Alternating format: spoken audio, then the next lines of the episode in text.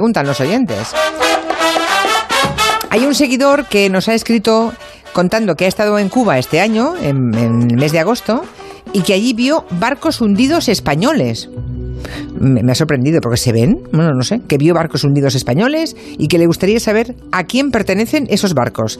Seguramente Claro, iban cargados de oro en principio, pero seguro que no queda ni una moneda de oro allí dentro, ¿no? Pues ¿A quién pertenecen esos barcos? Pues la verdad es que la pregunta es buena porque sí, en efecto se ven. O sea, hay zonas en ¿Ah, la, sí? en la zona de Santiago de Cuba y toda esa, esa parte sí que hay par- calas en la, en la costa en la que hay excursiones y puedes visitar esos, esos barcos. Y además la pregunta creo que viene está bastante bien hilada. Pero bueno, en cuanto al tema en cuestión, no hay una legislación internacional concreta que regule todo esto, pero lo primero que tenemos que tener en cuenta es, uno, dónde está hundido este barco y qué tipo de navío es.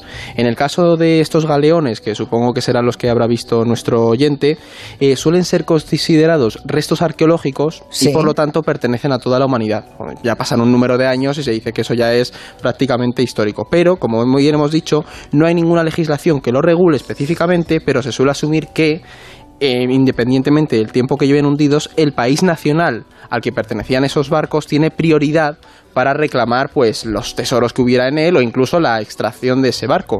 Aunque el problema está en que si está en un mar territorial, como por ejemplo en el de las aguas de Cuba, la cosa se complica, porque es el Estado cubano el que tendría la responsabilidad de investigar ese barco y de extraerlo. Así que si no hay un acuerdo bilateral, mm, se suele acudir a los vez en cuando tribunales. hay, hay polémica, porque claro, surgen estos cazarrecompensas que buscan pecios, y entonces cuando encuentran el tesoro, pues surge el Estado, oye, que esto es mío. Claro, es que ese es el tema, que tú, Y por en ejemplo... España, vamos, hay una cantidad de barcos hundidos, desde los fenicios hasta Justo. nuestras ya, ya. armadas, que Pero vamos, después de a saber de qué, de, qué siglo son claro. esos barcos. Yo Y creo que si nadie ha manifestado interés, habrá mm, ha hecho submarinismo medio mundo buscando pero a oro. veces si lo llevan un regalito dentro y de hecho con el. Titanic pasó, como estaba en aguas internacionales, eh, los cazatesoros se lanzaron a, Claro. a revisar el barco y porque se venden luego esas piezas con bastante valor. Pero vamos, sí. pertenecen al país de origen y si están en aguas territoriales dependen del país en el que esté. Vale, pues si decide algo este oyente, que nos no sabemos saber. si se va a meter ahí. Seguimos en el Caribe, porque hay una, una seguidora también de orden mundial que pregunta por Twitter por qué hay países como Costa Rica que no tienen ejército, ¿no? Y cómo afecta al, al poder de un país en el mundo no tener ejército, ¿no? Mm, ¿Hay algún otro país que no lo tenga? Pues sí, sí que los hay. O sea, Costa Rica no es el único del mundo, pero sí que es el mejor ejemplo. En el mundo hay cerca de una veintena de países. Hay quien mete o no a Japón, porque es un país un poco pe- peculiar en esto, pero vamos. ah, bueno. Japón es, no tiene ejército, pero está bastante militarizado. Entonces, no lo contaremos en este caso. Pero bueno, sobre todo Costa Rica, que es el país por el que nos preguntan, es uno de los ejemplos por antonomasia de los países sin ejército. Y más porque llama la atención que en una región como es América Central, con unos índices de violencia tan grande, nos encontremos un país como Costa Rica que lleva 71 años sin tener ejército. Y esto viene, se preguntará algún oyente de dónde, Corcho, surgió esta idea. Bueno, el 1 de diciembre de 1948, después de una guerra civil muy cruenta que vivió el país, el presidente José Figueres eliminó completamente este cuerpo castrense. Dijo que el país no iba a tener un ejército y que los recursos que se destinaban a las armas se iban a destinar a infraestructuras, salud y educación. ¿Qué ocurre? Que se han hecho estudios y es cierto que Costa Rica ha conseguido tener una paz y una estabilidad política países más desarrollados de la región. y aparte, que a nivel de proyección internacional, esa seguridad le ha permitido tener una posición de icono turístico muy alta. Pero esto también los oyentes, que no asumamos que no hay crimen en Costa Rica. Por supuesto que hay crimen y también hay fuerzas de seguridad. Solo que nos encontramos con una policía un poco más militarizada y que asume responsabilidades que suele tener el ejército en estos países. Es la utopía, ¿verdad? Un mundo en paz en el que no haya guerras y en el que los eh, ejércitos sean prescindibles. También se suelen quitar para que no den un golpe de Estado. Claro, es O sea, que Muerto en- el perro se acabó la rabia. Ya, ya, ya, ya, ya, ya, ya. Pero y también es un país pequeño que Claro, está, claro. en fin, una, una bonita utopía que la realidad desmiente, ¿no? A cada Mm. paso. Pero en Panamá fin. tampoco tiene y es vecino de Costa Rica, para, Mm. por si a alguien le interesa. Vale, vale, muy bien. Ah, por último, hay otro oyente que envía un audio preguntando sobre la situación de criminalidad en Barcelona.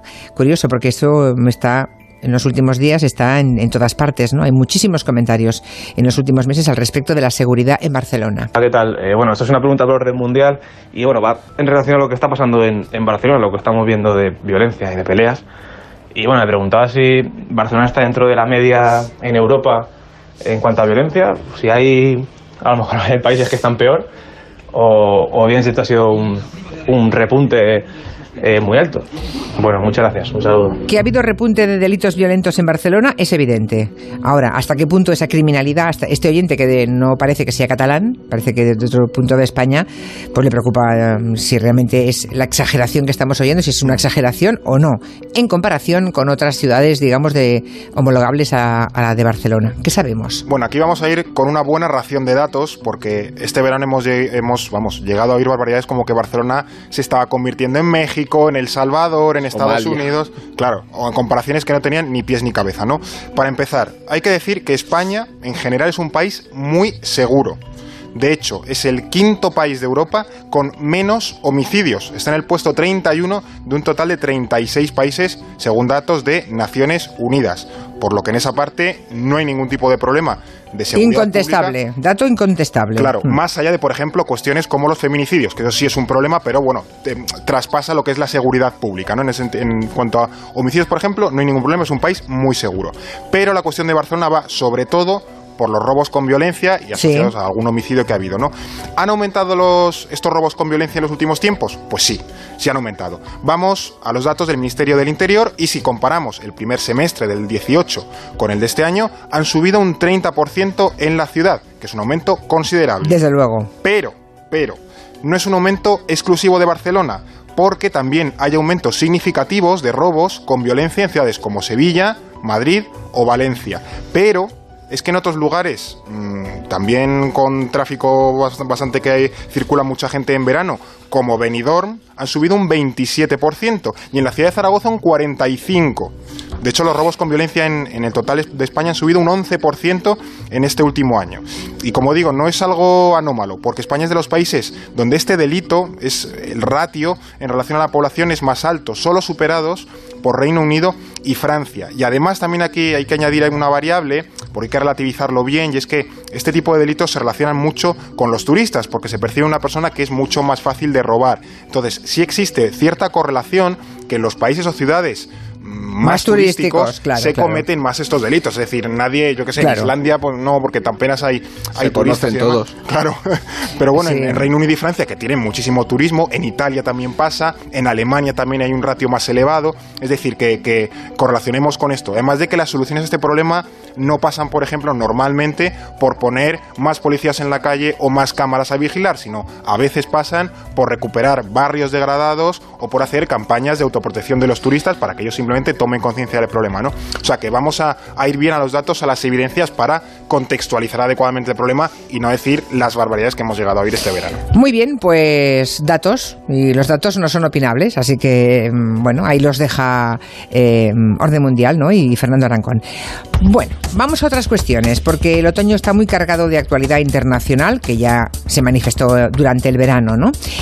Para refrescar así conocimientos los primeros días, como si estuviéramos en la vuelta al cole, no estaría mal un repasito por los temas que van a marcar los próximos meses y de los que vamos a hablar sí o sí.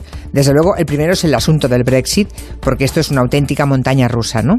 Eh, yo tengo la sensación de que el pobre speaker Berkone este... Clama, el pobre está clamando en el desierto, ¿no? Porque... Lo hemos visto, hay parlamentarios que se han cambiado de bancada, manifestaciones en la calle pidiendo nuevos referéndums. El propio hermano de Boris Johnson, que hoy ha dicho que se va a su casa, que deja la política, eh, el cierre del Parlamento. Bueno, parece una peli de los Monty Python. ¿Qué ocurre en Gran Bretaña? Pues sin duda, como bien dices Julia, puede ser una parodia de esa de Monty Python o Terry Pratchett, un mítico de... el Frente Judaico Popular, sí, de bancada. Pues bueno, en estas últimas semanas lo que hemos visto es cómo el ambiente se calentaba en Reino Unido conforme se acercaba la fecha de salida, porque recordemos que en teoría se va en el 31 de octubre. O sea, esto sigue así. Lo más destacable en este tiempo, más allá de las anécdotas, es que, uno, Boris Johnson ayer, bueno, no, antes de ayer, perdón, perdió la mayoría en el Parlamento británico y que el Partido Conservador prácticamente se está enfrentando a la peor crisis de su historia. Y el Partido Conservador británico es el que ha dominado la política en Reino Unido. Pero bueno, no solo hemos visto los eh, miembros de su partido que se cruzaban la Cámara y se unían en directo a la oposición, sino que el otro día 21 miembros del Partido Conservador rompieron la disciplina de voto, han roto con Boris Johnson y el hermano se marcha deja la política. Incluyendo un nieto de Churchill. Ah, bueno, también al que va, que, va a ser expulsado del Partido Conservador. el nieto de Churchill, ¿eh? Sí sí, sí, tal cual. Pero lo que no olvidemos es que el Parlamento echa el cierre en unos días, por iniciativa del propio Johnson. Y lo que es más peligroso es que todas estas iniciativas que estamos viendo que intentan sacar adelante la oposición se están tomando prácticamente sobre la campana. O sea, estamos presenciando la cara más dura de esa arquitectura política, es decir, unos están intentando ganarse a otros y aquí hay una cosa que tenemos que destacar, que mientras los políticos hacen esto, la sociedad británica se está manifestando, está diciendo que quieren volver a decidir y se sienten poco escuchados. Y ayer el Parlamento británico también frenó la propuesta de Johnson para celebrar nuevas elecciones, porque viéndose atrapado, ayer en su discurso dijo Johnson que quizá lo mejor sería hacer elecciones, pero curiosamente la oposición parece que se niega a ir a elecciones. ¿Por qué razón? Porque aparentemente mm. Podría ser una alternativa, una, una, puerta de salida, ¿no? ¿Por qué la oposición? ¿Por qué Corbyn no quiere ahora elecciones? Es que todo esto ya se ha convertido en un caos, pero es un caos ordenado. De hecho, así amenazaba ayer el primer ministro Johnson a la oposición en la Cámara de los Comunes. Creo que es muy triste para los diputados unas elecciones como estas. Pero si sigo siendo primer ministro después del martes 15 de octubre, nos iremos el 31 de octubre con, espero, un mejor acuerdo. Ya lo han escuchado. Bueno, eh, vamos a ver qué ocurre. Es que aquí el único que está ganando con esto yo creo que es el foniatra de Berko, porque el resto están eh, perdiendo todo el mundo, ¿no? Para quienes no quieren un Brexit, o al menos no quieren uno sin acuerdo, así por las bravas, esto ya se ha convertido en una contrarreloj que ni la vuelta a España, ¿no? La semana que viene, el Parlamento, como ha dicho Eduardo, quedará cerrado un cierre que también tuvo su polémica, pero ya aprovecho para decir que no es infrecuente, solo que ahora Johnson pues ha traído un arrimado de las cuadras sardina pues para hacerlo coincidir convenientemente y así lo estará el Parlamento cerrado durante algo más de un mes para reabrirse a mediados de octubre. Entonces, ese debate es el que ha estado entre la oposición de haber que hacían los opositores al plan de Johnson, porque por un lado pueden decir, bueno, pues vamos a intentar forzar elecciones para así intentar tumbarle, pero es que Johnson podría ganar. Johnson podría ganar las elecciones y entonces purgar también a los disidentes y salir con una mayoría para relanzar el Brexit. Y entonces han dicho, bueno, vamos a optar por el plan B, que es tomar el control, entre comillas, de la agenda del gobierno y pilotarlo para evitar que el 31 de octubre haya un Brexit sin acuerdo. Entonces, básicamente es, eh, ahora mismo la Cámara está poniendo palos en las ruedas del gobierno, bueno, pues para intentar eh, limitar su acción el poco tiempo que les queda, sin contar con esta semana donde el Parlamento pues habrá echado el candado, y, entonces eh, evitar que en octubre pues Reino Unido desaparezca de la Unión Europea sin, sin pena ni gloria y el país se suma pues en un previsible caos y todo el, bueno, la, catástrofe económica o logística y de todos los aspectos que puede surgir. Entonces es, es complicado lo que tienen por delante. Vamos a ver qué ocurre. Aún hay gente que cree que el Brexit no se va a producir. Alguno de vez en cuando cree que no se va a producir y luego está gente como Ignacio Guardans que dice que se van a ir y se van a ir sin acuerdo, que todo pinta que todo pinta muy mal. Veremos. El caso es que este verano también ha sido más caótico, no solamente por el Brexit, por otras razones. Hemos visto tensiones en otras potencias del continente, Hemos visto lo que ha ocurrido en Italia, también en Alemania, España, en la que bueno, pues tenemos un gobierno en funciones ya desde hace demasiados meses. Parece que la inestabilidad política está dominando Europa, ¿no? Pues efectivamente, Julia. De hecho, el viejo continente no está pasando por sus mejores momentos. En el caso de España, aunque el presidente en funciones insista mucho en decir lo siguiente... Miren, no hay una sola razón objetiva para que el próximo día 10 de noviembre haya otras elecciones.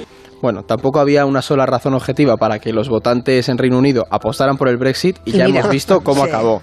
Por un lado, lo que ocurre es que Europa encara un otoño que va a ser más bien calentito. La política española, lo creamos o no, va a estar muy presente en la Unión, porque recordemos que la victoria de Sánchez fue un empuje y se tomó como un ejemplo para la socialdemocracia europea, es decir, una resistencia a esa tendencia de la derecha y la ultraderecha en el continente. Sin embargo, la falta de acuerdo que estamos viendo y esa sombra de unas nuevas elecciones no se está pasando por alto en Bruselas. Hay muchos ojos pendientes de España.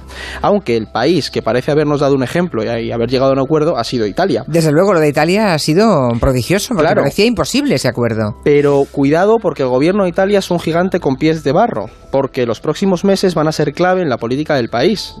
¿Qué ocurre? No olvidemos que es un gobierno que está formado por el Movimiento Cinco Estrellas y el Partido Democrático. Y el Movimiento Cinco Estrellas ha pactado con un partido que hasta ahora representaba el sistema contra el que luchaba. Y esto es gasolina para Salvini, que sigue yendo primero en las encuestas. Entonces, como no se pongan de acuerdo y haya inestabilidad política, puede que al final Salvini acabe ganando esta jugada maestra en Italia. O sea, puede, puede que haya perdido una batalla, pero no la guerra. si al final eso se perfectamente esto, sí. Claro, si al final se deshace el gobierno y hay elecciones, es posible que las ganase Salvini, según dicen los sondeos ahora. Eso es. Y luego, por ejemplo, también en Alemania, este domingo pasado, la ultraderecha de AfD se quedó a muy poquitos puntos de la victoria en regiones de dos zonas clave, que fueron Sajonia y el estado de Brandeburgo. De hecho, el tradicional bipartidismo alemán, este mítico de los socialdemócratas y los democristianos, se está cayendo a trozos literalmente y nuevos partidos, como por ejemplo los verdes, pero también la propia FD, van al alza y veremos mm, a ver cómo evoluciona esta situación porque no parece ni mucho menos que vaya a mejorar pronto. Y luego tenemos indicadores económicos. Poco a poco parece que los tambores de recesión se escuchan un poco más cerca y eso da mucho miedo, ¿no? Porque hay mucha gente que ni siquiera ha salido de la primera crisis, ¿no? Mm. Eh, esto de que viene una nueva crisis... Mm, eh, ¿En el orden mundial hay algo que lo, digamos, que alimente esa sospecha? Pues creo que esto de la crisis ya lo mencionamos aquí la temporada pasada, hace bastantes meses, y de que era algo que se empezaba a hablar en Estados Unidos, que había algunos indicadores, bueno, lo típico, ¿no? Está estas cábalas que se montan cuando algún número apunta en la dirección que, que no conviene, ¿no? Y mientras en Europa y en España, pues estábamos un poco en la parra, así para variar, y ahora esa realidad que entonces era incierta, pues está llamando a nuestra puerta con un poco de ganas de marcha, ¿no?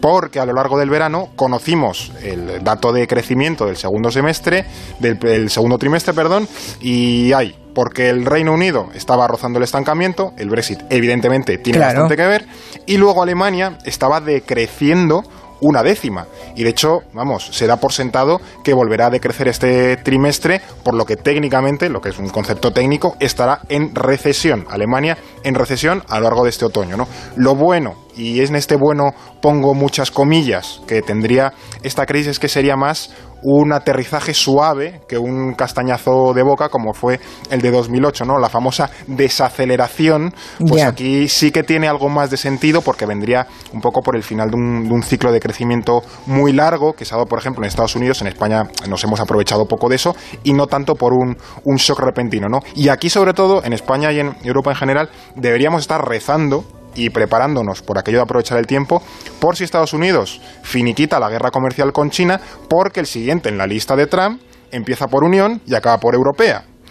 Y pensemos, por ejemplo, el daño que nos puede hacer Estados Unidos si empiezan a subirnos, por ejemplo, los aranceles a la industria del automóvil. Uf, Sí, porque la competencia de, los vehículos europeos en Estados Unidos para su propia industria es muy elevada. ¿eh? Son vehículos muy buenos y nos puede hacer papilla. Sí, sí, sí, sí. Yo paseando por las calles de Nueva York hace, bueno, ya hace un par de años que no estoy, un año y pico, eh, había, nos podéis imaginar qué cantidad de coches europeos, ¿eh? pero muchísimos. Claro, eh, poner aranceles a la industria europea puede ser el siguiente paso, efectivamente, de Donald Trump, ¿no? Sí. Que ha seguido haciendo de las suyas, ¿no? Él sigue con esa política sorpresa, con decisiones que que, a veces parecen eh, impensables, ¿no? que agitan el mundo, que buscan y que consiguen eh, una incertidumbre que solamente puede ser mala, pero ahí está. O sea que lo de la política trumpista va a seguir, va a seguir siendo la misma. Sí, por desgracia, sí. Y conforme se acerquen las elecciones presidenciales en Estados Unidos, más. Claro. De hecho, en estos últimos meses, en verano, eh, Trump ha ido dejando claro que, está en campaña y que eso va a tener sus consecuencias. Eh, con un presidente más coherente, en unas circunstancias así, podríamos saber más o menos por dónde va a ir. Pero ya hemos aprendido que Trump no es no es para nada predecible. No, no. Y una cosa, una cosa innegable es que va a seguir manteniendo la línea actual. De hecho, creo que la, última ha sido ayer o hoy, ah, esta del, huracán, que bueno, como va un huracán que ha pasado por Bahamas y ha destrozado todo y va a continuar para Estados Unidos, pues como Trump dijo que iba a afectar al estado de Alabama y realmente no, se va a ir por otro lado, pues lo que ha hecho es sacar una cartulina con el típico cono este que sale de las proyecciones de los huracanes, es como la trayectoria probable. Bueno, en el, en el tiempo se podrá, quienes vean el tiempo en la tele lo podrán ver, y para demostrar su teoría, entre comillas, pues con un rotulador ha hecho un añadido de, bueno, también puede ir por aquí. Y, no, y evidentemente no iba a ir por ahí, ha trucado una, una cartulina con la trayectoria del huracán. Entonces se ha vuelto ya una cosa muy, muy loca. Pero bueno, por apuntar a nivel de materia política exterior, Trump va a seguir la línea dura con, con el tema de Irán. Veremos que inicia negociaciones con China, pero no es nada predecible. Y ojo con la economía estadounidense, que si va mal los siguientes somos nosotros, porque este tío va a seguir intentando salvar, salvar las elecciones, claro. Ya que hablamos de China, ¿qué me decís de Hong Kong? Que no acabemos este espacio de repaso internacional. Ha sido un punto caliente en las últimas semanas, Hong Kong. Las calles de la ciudad han tenido este sonido cada fin de semana. Ya saben que, que la gente de Hong Kong pretendía parar una ley de extradición, esa fue la que desató las protestas, y parece que la jefa del Ejecutivo de la región ha dicho que vale, que retira la ley, es un triunfo de la presión de la calle, podemos decir? ¿O creéis que aquí hay un gato encerrado? Bueno, es que solo hace unos días la, agencia Reuters eh, reveló que Carrie Lam, que es la gobernadora de Hong Kong, quería dimitir, pero que Pekín no le dejaba y, que esta ley fue una, iniciativa personal suya que se le ha ido de las manos, como es evidente, ¿no? Me recordaba aquella socorrista del, vamos, que la he liado parda. Pues esto sería un poco la versión hongkonesa. Pero de momento no parece que vaya a relajar la cosa, sobre todo porque ahora los manifestantes, que están muy bien organizados, de hecho tienen casi tácticas militares, están muy bien organizados, probablemente quieran conseguir más concesiones políticas del gobierno y así alejar el fantasma de la anexión de Hong Kong que se deberá producir en 2047, porque en ese año Hong Kong directamente pasará a China sin ningún tipo de, paliativo. Y una cosa que se teme es que el gobierno chino, ahora con la calma, inicie un proceso de a ver quién estaba manifestándose y quién es un personaje subversivo. De hecho, el 1 de octubre es la fiesta nacional y entonces China quiere evitar decir, bueno, no vamos a celebrar la fiesta nacional mientras estamos aquí moliendo a palos. entonces, bueno, va a esperar un poquito a ver cómo va la cosa ahora que se ha, se ha retirado esa iniciativa y a ver por dónde el otro día estuvo aquí Gina Tos y nos contó cómo en Hong Kong están ensayando cómo se defienden los manifestantes, mm. los miles de manifestantes, de las nuevas tecnologías, porque hay cámaras en todas partes que pueden identificar precisamente y de forma precisa a todos los manifestantes y cómo todos se están cubriendo por completo con pañuelos, con todo tipo de, em, de artilugios, como cuando quedan no lo hacen a través de los canales como WhatsApp, mm, sino de canales más seguros, ¿no? Eh, lo que aquí se usa para ligar, ellos lo usan para convocarse y quedar en las plazas cómo no utilizan tarjeta de metro para que no sepan que pasaron por allí, sino que paguen en cash. Bueno, mm, deben temerse cómo están arremangándose las autoridades chinas para dar con todos ellos. De hecho, da miedo. Escuché a Gina y me llamó y, o sea, me gustó mucho lo que estuvo contando y estamos viendo que la represión en Hong Kong está volviéndose más ortodoxa y, por ejemplo, los están usando gases de colores para marcar a los manifestantes. Agua de color azul, los cañones estos de agua, la, tecnología no, vale, pues vamos a lo, a lo tradicional. A lo rudimentario. Te marco y te persigo y te encuentro. Terrible, da un poco de miedo. Eh, entre miedo y asco el mundo al que vamos. Hasta la semana que viene. Adiós, Fernando Arancón y Eduardo Saldaña.